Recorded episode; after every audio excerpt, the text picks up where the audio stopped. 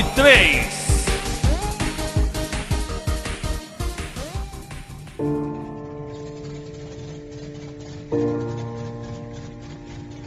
A viagem de volta à encruzilhada das almas foi num misto de tristeza por tudo que dissemos e ouvimos naquela noite e alegria por termos conseguido juntos recuperar nosso carro.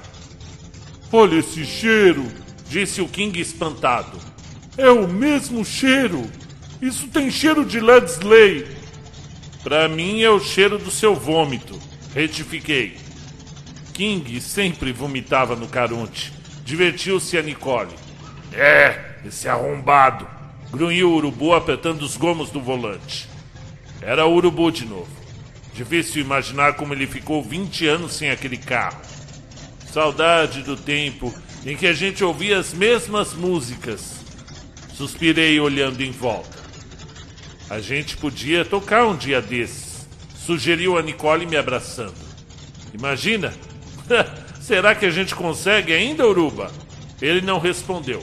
Somente estava em outro lugar. Ele tinha um filho agora. Talvez estivesse dentro de sua cabeça ensaiando o que diria ao jovem italiano. Muito bem, eu vou ver se esse é o Caronte mesmo, disse Caruma se esticando para fora do carro. Vai cair, Caruma! gritou a Nicole. Calma, gata, disse sentando na janela enquanto tentava com as mãos no teto, abrir o caixão.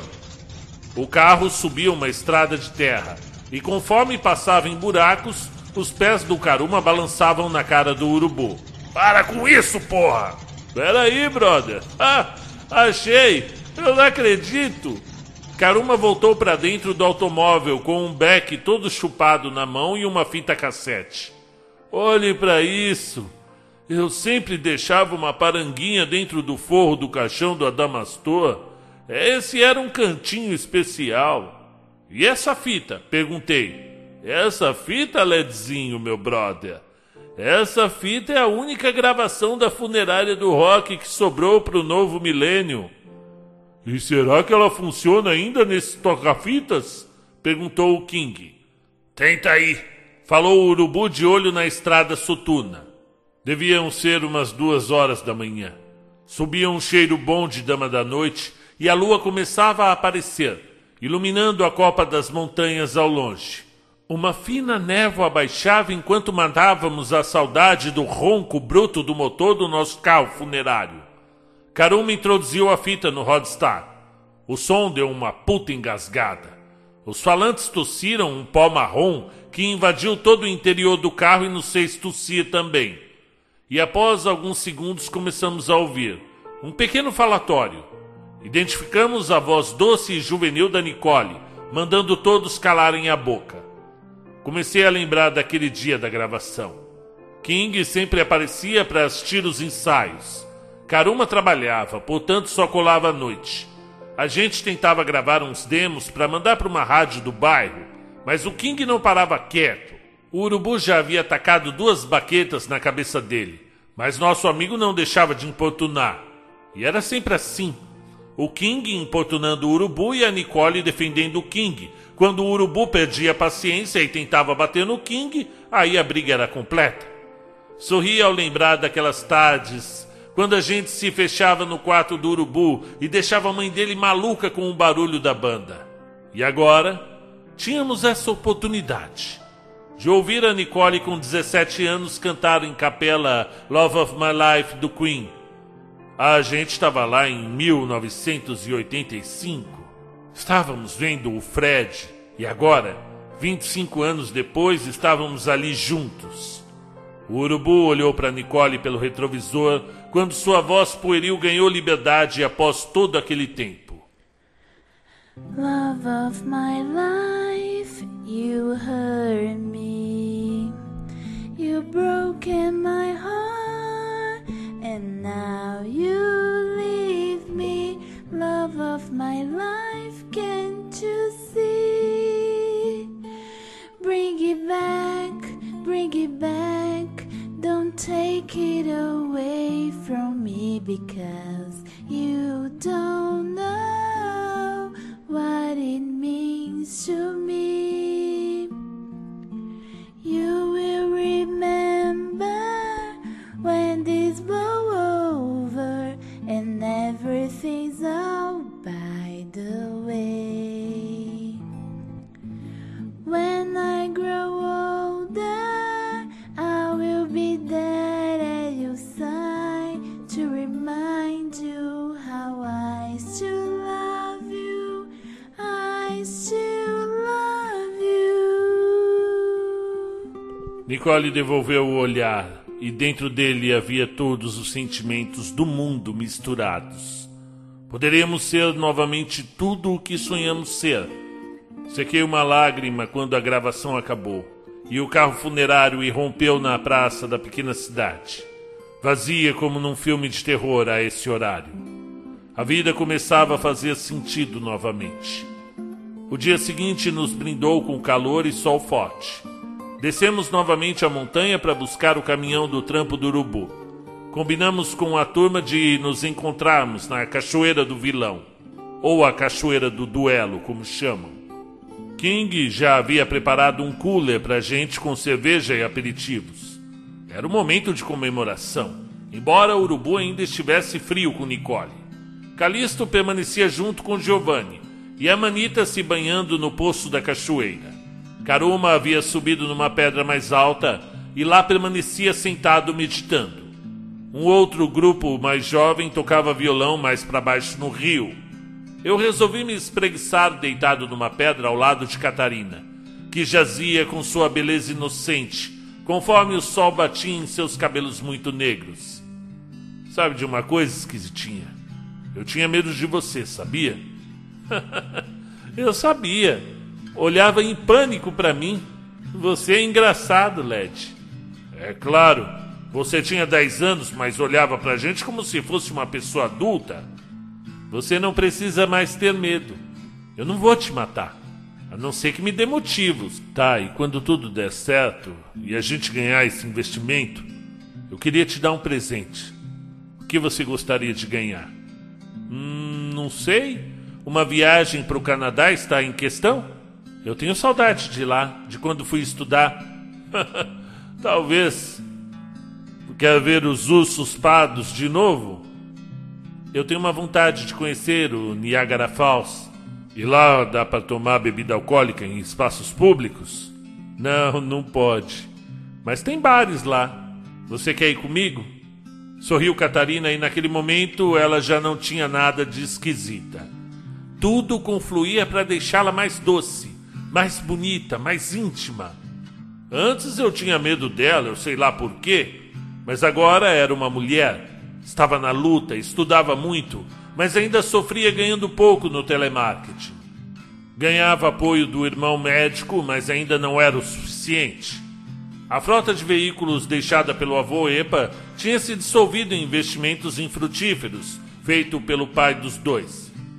Quem sabe, pensei, quando de brincadeira a Catarina deu um tapa na minha mão e, como que por descuido, a deixou ali, pousada sobre a minha.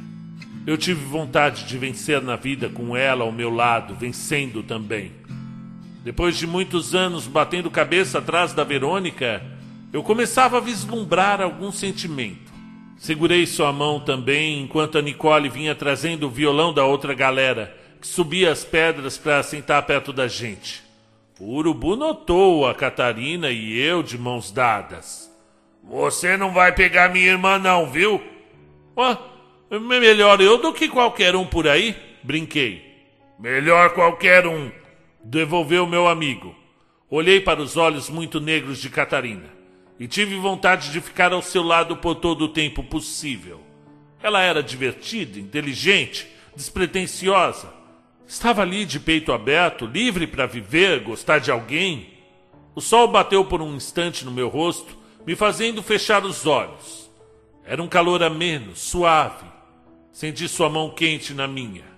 O som do violão rolava baixinho, quando senti que a luz do sol fora quebrada por uma presença, fazendo sombra no meu rosto. Abri os olhos para ver quem estava à minha frente, e foi instintivo. Puxei minha mão que era enlaçada por Catarina. Ali, parada olhando para mim, me investigando com o olhar, como fazia quando era jovem, estava Verônica.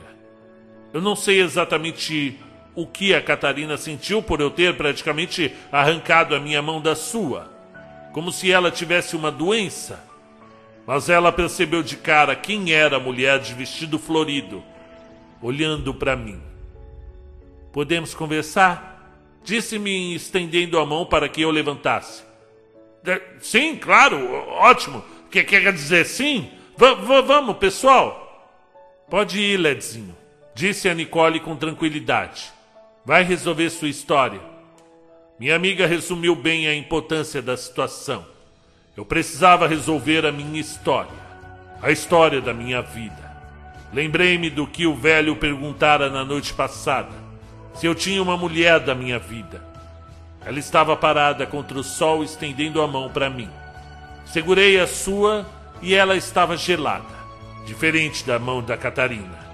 Verônica ensaiou um sorriso, olhou nos meus olhos e virou-se caminhando por uma trilha florida da vegetação encruzilhense. Andamos por algumas dezenas de metros entre as árvores e o cantar dos pássaros.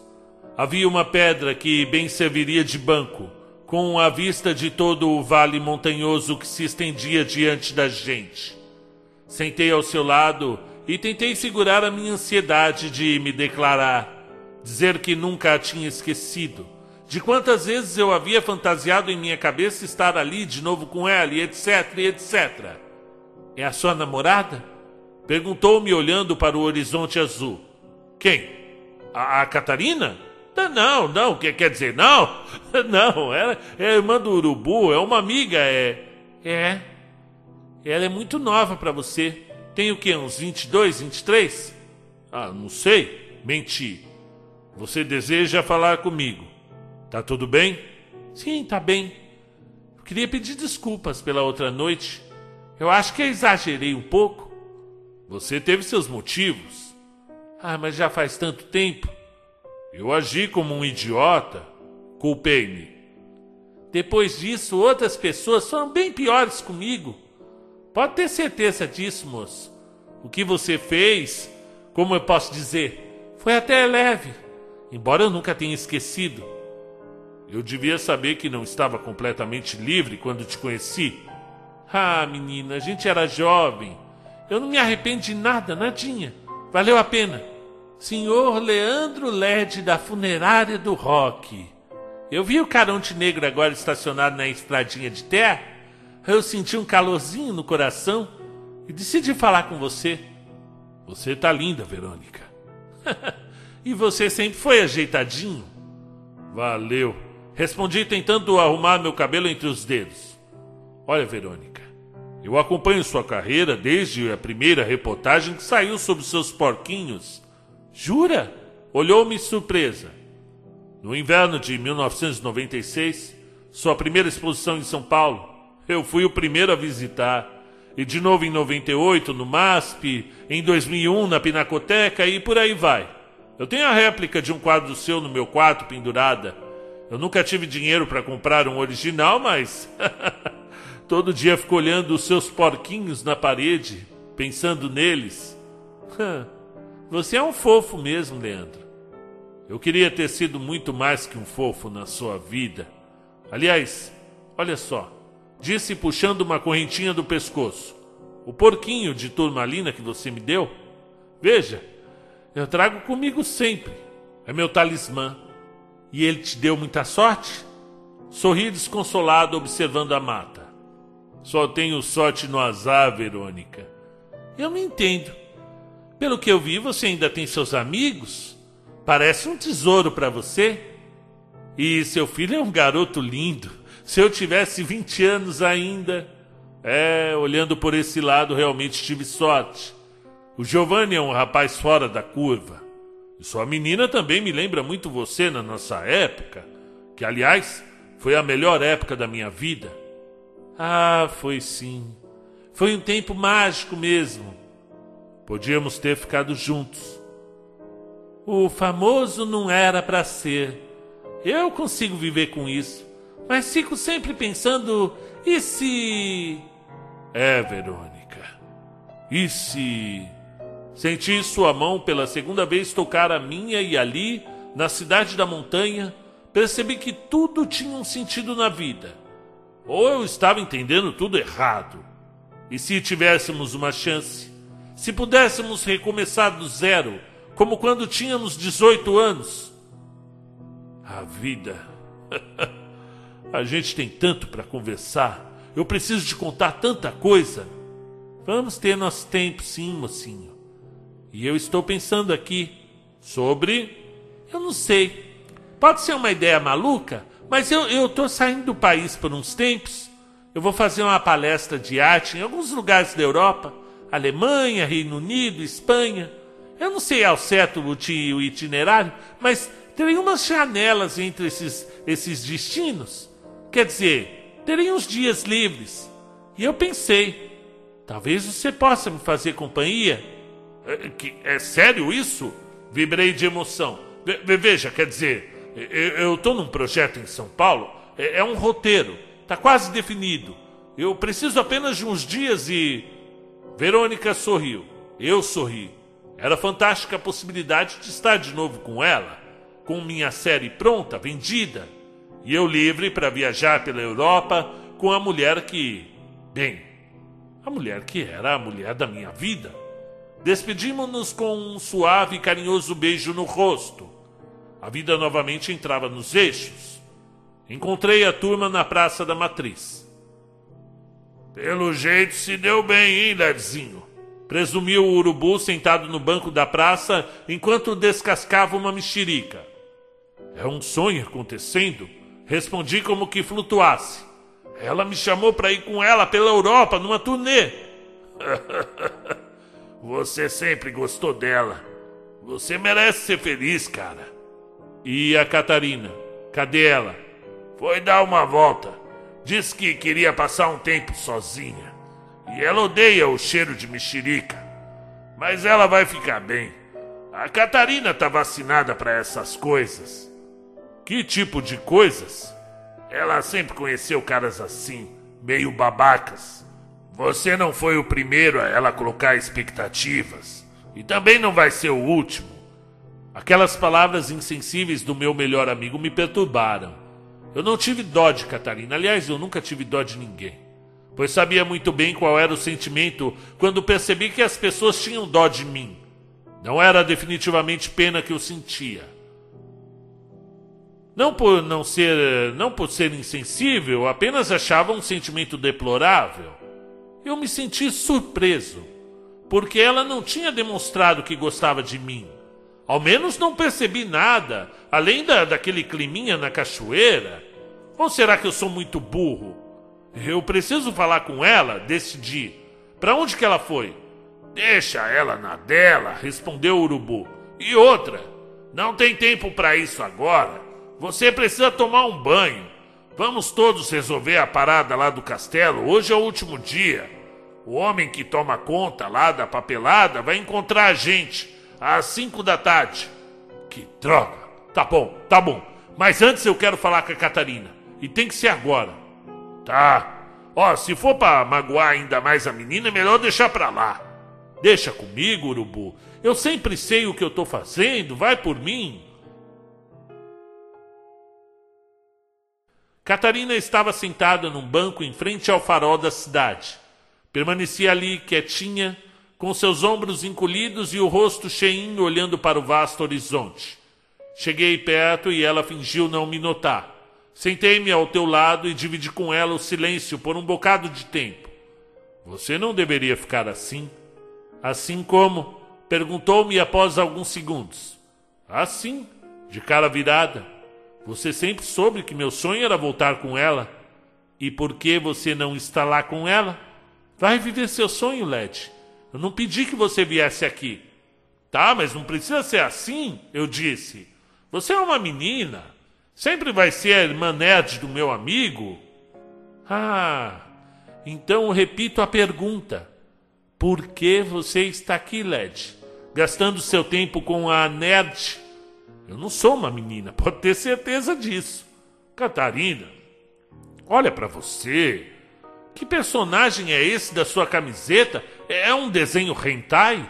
Já usou algum vestido uma vez na vida? Catarina me fuzilou com o um olhar. Suas bochechas ficaram vermelhas e pensei que ela fosse explodir. Levantou-se como num pulo. Pensei que fosse me dar um soco, pois apertou muito o punho. Mas eu acho que decidiu que não. Você pode dizer o que quiser, seu babaca. Eu sou uma nerd, sim. Com orgulho até. Desculpe eu não ser uma artista surrealista com fama internacional. Eu jogo videogame até tarde. faço cosplay da Sakura, o cosplay mais fudido do Brasil, e não perco uma Comic Con. Eu sei as salas de cor dos seis Star Wars e já passei 52 horas seguidas jogando RPG de mesa. Eu tenho uma coleção de 122 camisas de jogos, filmes, HQs e desenhos. E essa aqui é de anime, seu jumento masturbador. Quanto a me considerar uma menina, a nerd aqui pode ter certeza que transa mais e mais gostoso que você. Mas você nunca vai saber de verdade como é isso. Porque você vai estar tá vivendo o seu sonho de menino. Catarina desceu a rua sem olhar para trás. E confesso que eu não entendi metade das coisas que ela tinha dito. E sinceramente não estava afim de entender. Ela teria de resolver esse grilo sozinha. Assustei-me com a manita sentando ao meu lado. Não havia percebido sua presença. É, eu estava naquele banco atrás de vocês, eu tive que escutar a conversa sem querer. A Catarina ficou doida de uma hora para outra. Defendi-me. Sabe, tio Led, eu fico imaginando como deve ser a vida adulta. Crescer, conhecer alguém, essas coisas. Mas aí eu vejo uma pessoa tão burra quanto você e me assusto. Oh, me respeita, garota. Não é sério, de verdade. Você é burro, tio. Você não merece encontrar alguém na boa. Eu sinceramente eu não entendo. Como os adultos fazem força para não ver o que está estampado na cara deles? Que a Catarina gosta de mim? Isso eu percebi, menino. Eu não sou tão burro assim. É tão burro sim. Muito mais do que imagina. E todo mundo vê que você é burro. Você criou uma história de amor na sua cabeça. Como minha professora de redação diz, uma narrativa. Isso, isso, tio. Você criou uma narrativa e entrou nela para conseguir aceitar melhor a sua vida. Ei, espera aí, mocinha. Você tem só 14 anos. O que entende da vida adulta? Até ontem você só sabia assistir a Peppa Pig e de repente se tornou o guru de relacionamentos. Não precisa ser nenhum guru para ver o óbvio, tio embora eu não saiba realmente o que aconteceu, disse a garota confusa. Eu não sei de verdade, tio. Eu tenho tido pensamentos nos últimos dois dias, desde o encontro com o. com o índio. Isso, o índio. Eu tenho tido pensamentos que. que eu não tinha antes, mas que são meus. E isso eu tenho certeza. eles sempre estiveram aqui, mas pareciam bloqueados antes. Eu tô assustada porque quando eu vejo, eu tô falando sobre coisas que eu não entendia. Você precisa me ajudar, tio.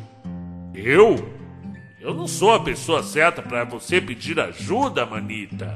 Você sabe quem é que pode te esclarecer? Ora, se quem? Aquele que você chamou de farsante, de místico de Araque.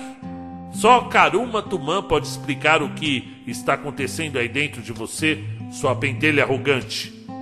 Encontrei o Caronte Negro parado ao lado do cemitério.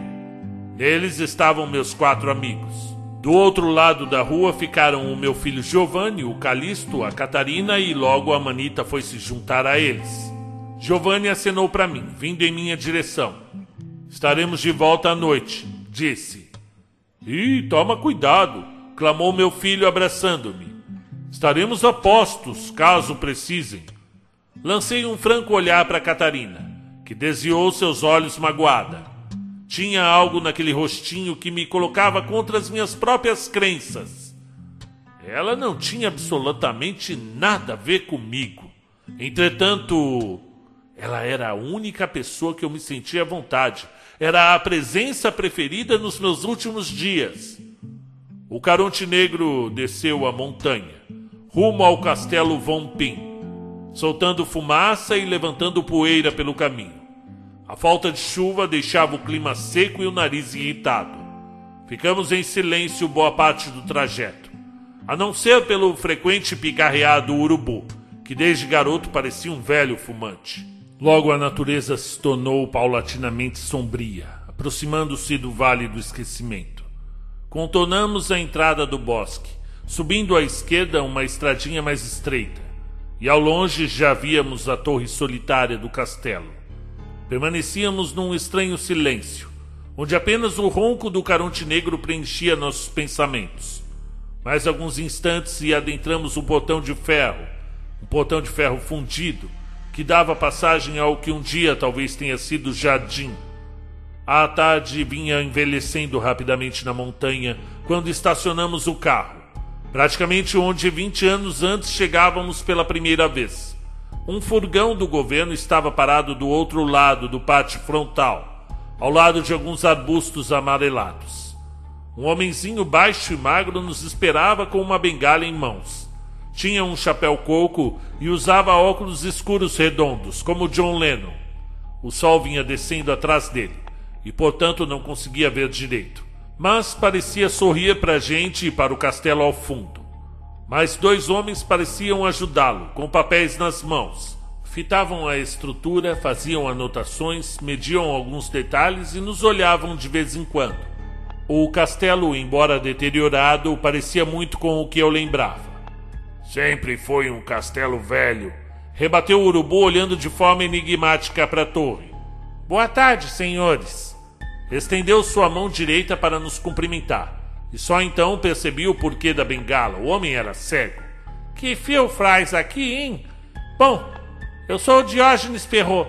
Costumam se reportar a mim como Doutor Dió ou apenas Doutor Perrot. Eu sou sobrinho de criação do presidente das empresas Perrot a senhora deve ser a Nicole, não é? A própria. Pode me chamar de você, disse nossa amiga passando as mãos pelos cabelos muito negros. Perfeitamente, perfeitamente. Podemos conversar em algum lugar mais reservado? Disse se referindo à nossa proximidade. Eles são minha família. Não há nada que você não possa dizer ao lado deles. Eu posso ver como se encontra a construção? Sim, claro. É uma bela edificação. Bem, como você percebeu, eu não posso vê-la, mas lembro-me bem dessa edificação de quando eu enxergava. Eu cresci e vivi nessa cidade. Todos por aqui conhecem esse castelo. Se minhas memórias não me traem, se olharem às minhas costas na direção do sol, verão belas esculturas em pedra sabão. Elas me davam calafrios quando eu era criança. Em torno podíamos ver algumas esculturas góticas, muito interessantes. Pequenos demônios com asas jaziam em cima de colunas jônicas. São lindos, apreciou nossa amiga tocando a face de um dos monstros. Deus que me perdoe, disse o doutor apalpando a bengala no chão pedregoso. Esse lugar sequer deveria existir, segundo dizem os mais velhos da cidade. Eu não disponho de emotividade para com esse lugar, mas a verdade é que ele desperta sentimentos ruins nos moradores. Eu fiquei sabendo sobre os fatos horríveis que ocorreram aqui, certificou-se minha amiga. Esse castelo deve ter uns 500 anos, apostou o King passando as mãos pelos próprios braços como que em arrepio. Nem tanto, nem tanto. Edgar Von Pin chegou dos Estados Unidos com a irmã há bem uns 150 anos. E sua estadia por aqui é marcada por obscuridade nos livros da prefeitura. Tudo o que se sabe é que construiu muito rápido o castelo, pois veio com muito dinheiro e contratou grandes expedientes de mão de obra, de Encruzilhada das Almas e de Cruz Verde. Ele mesmo deve ter desenhado a planta, porque seu nome está como responsável por toda a engenharia do edifício Embora não tenhamos nenhum mapa desse lugar, muitos dos nossos homens já se perderam aí dentro e levaram um bom tempo para saírem. Dois deles afirmam ter se deparado com um poço profundo bastante para jogar uma pedra e não ouvi-la quando chegar ao chão. Entretanto, não conseguimos encontrar essa parte da obra. Isso não é incrível? É magnífico, suspirou a Nicole olhando para cima. Ele tem um charme misterioso. É, aqui de fora não parece tão grande. Pelo menos não parecia quando eu o via. A senhora, quer dizer, você quer vê-lo por dentro? Nicole assentiu e então pudemos enfim entrar no castelo. Um dos ajudantes levou um tempo testando as diversas e enormes chaves na pesada porta de madeira, que deveria ter pelo menos três metros de altura. As dobradiças que tinham a grossura de um caderno de 500 folhas rangeram, enquanto as portas se abriram e o segundo ajudante, auxiliado pelo pequeno doutor, nos introduziu no saguão principal. E tudo ali era velho e antiquado, mas aos olhos da Nicole parecia se tratar do próprio palácio de Buckingham. Fomos pela direita, onde a antiga sala de jantar se mostrou, iluminada pela pouca luz que entrava pelos vitrais coloridos posando em cima de uma comprida mesa desenhos que muito me lembravam os demônios esculpidos no que um dia fora o jardim lá fora. Seguimos adiante, e embora eu estivesse preocupado com o doutor deficiente visual, parecia que ele sabia bem andar com o uso da bengala. O homenzinho atravessou rapidamente a sala e adentrou em outra. É claro que o seguimos, e logo estávamos na biblioteca do lugar. Digo biblioteca apenas como modo de dizer pois as estantes enormes que iam até o teto em mogno abrigavam farelos de livros, verdadeiros pergaminhos corroídos pelo tempo. Nicole e Urubu vinham na frente, King e eu no meio e Karuma vinha atrás, como que fazendo a guarda. Estávamos tensos, embora não precisasse. Não havia mais Vladimir Draco, nem o Alfa. Todos estavam mortos. Aquilo tudo era apenas pó e escorpiões. A organização da Ordem dos Dragões comprou essa propriedade em 1965. Não sabíamos até então, segundo consta nos autos, que era de seu pai, o Sr. Adalberto. O castelo já estava fechado há 50 anos nessa época, desde quando, em 1914, tivemos um incêndio por aqui, quando o próprio Edgar Von Pin tacou fogo na própria irmã. Isso foi bem marcante para a cidade, que vivia tempos tranquilos após a guerra pela liberdade do local. Posterior à compra e à reforma de 1965, concluída em 67, vieram como cuidadores Dom Vladimir e seus criados Aragão e Helga. Presumo que infelizmente os tenham conhecido, conforme apurei nas matérias de jornais da época. Nicole confirmou. A organização funcionou até 1989 como vocês sabem, e desde então, como posse de seu pai, que desde aquela época, após cair no poço externo atrás do cemitério, permaneceu tetraplégico até o fim da vida. O local permaneceu como vocês observam: pedras desgastadas, mato em volta, aranhas, cobras e, uma incômoda sensação de ouvir miados vindos de dentro das paredes. Urubu estremeceu e começou a se coçar, e vocês sabem o porquê. É uma obra velha, resumiu o Dr. Perrault. Estamos acompanhando seu envelhecimento há 20 anos. Como eu disse, represento as corporações Perrault, a maior mineradora do país. E tensionamos construir uma barragem no local, que nos servirá de ponto de apoio na extração de minérios. Nicole não parecia ouvir a longa explicação do sujeito, e este, sem poder ver a expressão de sua interlocutora, continuava a dissertação. Estávamos dispostos a pagar pelos impostos atrasados que esse imóvel deve à prefeitura, e ainda podemos lhe oferecer uma boa quantia além disso. Urubu a tudo ouvia com os olhos baixos e a mão no queixo. Caruma permanecia inquieto, ao de pé ao lado da porta. Sempre odiou aquele castelo. King havia afundado num sofá de couro enegrecido. Parecia absorto em seus problemas pessoais talvez incomodado por não conseguir falar com seu esposo há dois dias. Eu estava olhando pela janela para o lodoso e fétido lago. Somente me concentrei novamente quando a Nicole perguntou: E por que vocês desejam comprar meu castelo? Não poderiam construir essa barragem em outro lugar? Poderíamos, é claro. E vamos construir. Para tal, já adquirimos muitas outras terras na área que compreende a cordilheira se aceitar, em 15 dias colocamos essa montanha de pedras no chão. Eu não sei, disse minha amiga. Se esse forte estivesse eriçado na Europa, provavelmente seria preservado pelo patrimônio histórico. Tem realmente uma arquitetura que não me havia cativado quando eu era jovem, mas que agora se torna a cada olhada mais exuberante. O castelo parece implorar para não ser demolido. Castelos não falam, dona Nicole. Continuou o sujeito buscando um cachimbo no bolso do paletó. Colocou-o na boca, mas não acendeu. Quer fogo? Precipitou-se o Caruma, apontando o isqueiro. Não, obrigado. Eu não fumo, disse o doutor. O cachimbo é apenas um costume, mas ele fica apagado. Me ajuda a me concentrar. Além de ter sido um presente do meu tio. Veja, senhora. A nossa proposta é bem animadora, mas deverá aceitar imediatamente. Estamos com esse projeto na gaveta esperando um herdeiro do local há mais de 10 anos.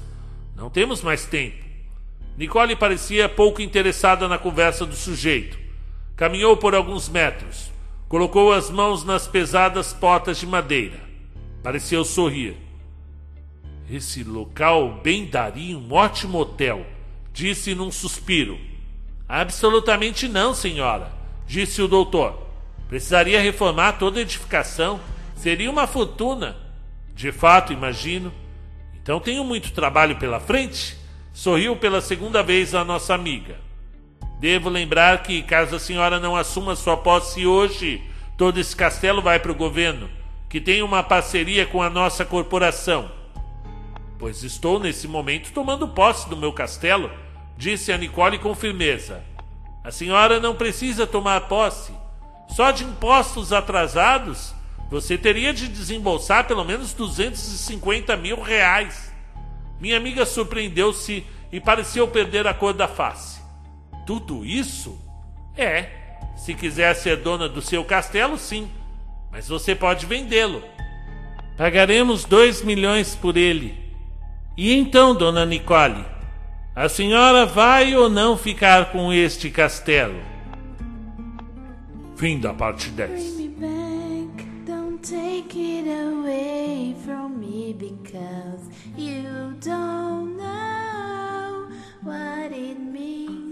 Me. Love of my life, love of my life.